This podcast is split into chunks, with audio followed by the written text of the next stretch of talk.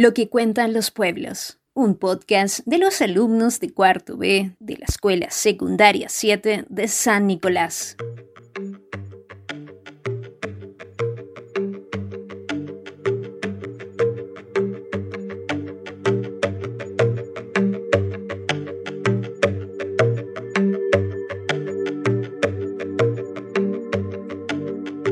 El cuerpo de la rebelión zapatista es, es indígena, el corazón de su rebelión es el de la dignidad de todos los excluidos que en el mundo en contra del poder. Cuentos del subcomandante Marcos.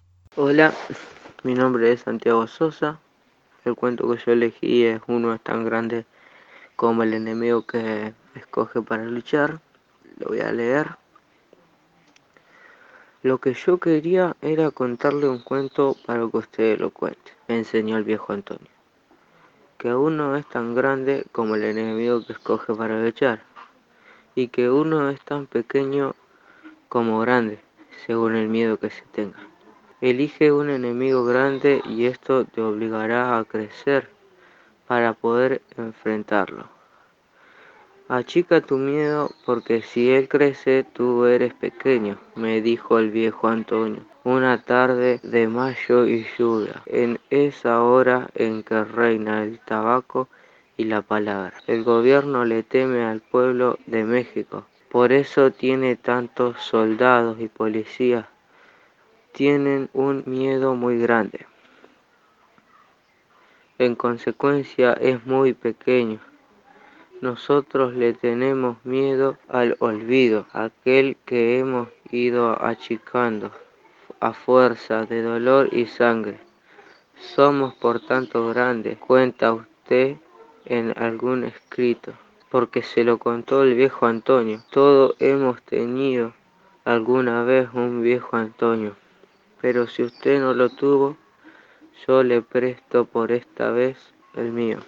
Cuenta usted que los indígenas del sureste de México achican su miedo para hacerse más grandes y escogen enemigos decomunales para obligarse a crecer y ser mejores.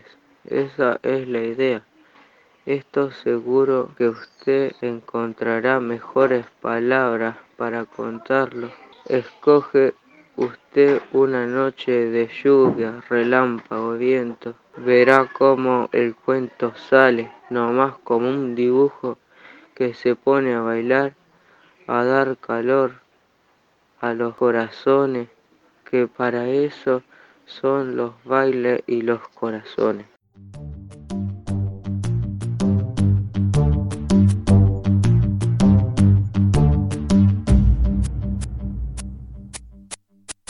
Ahora les voy a contar eh, cuál fue la información que me aportó este cuento. La información que este cuento aportó fue es la valentía de los indígenas del sureste de México que achican su miedo para ser más grandes y son más grandes achicando su miedo. Luchan contra su miedo para poder ser libres. Sueñan con estar en paz con ellos y con el mundo. Saben que su gobierno es grande, pero pequeños, porque tienen soldados, policías, pero tienen mucho miedo.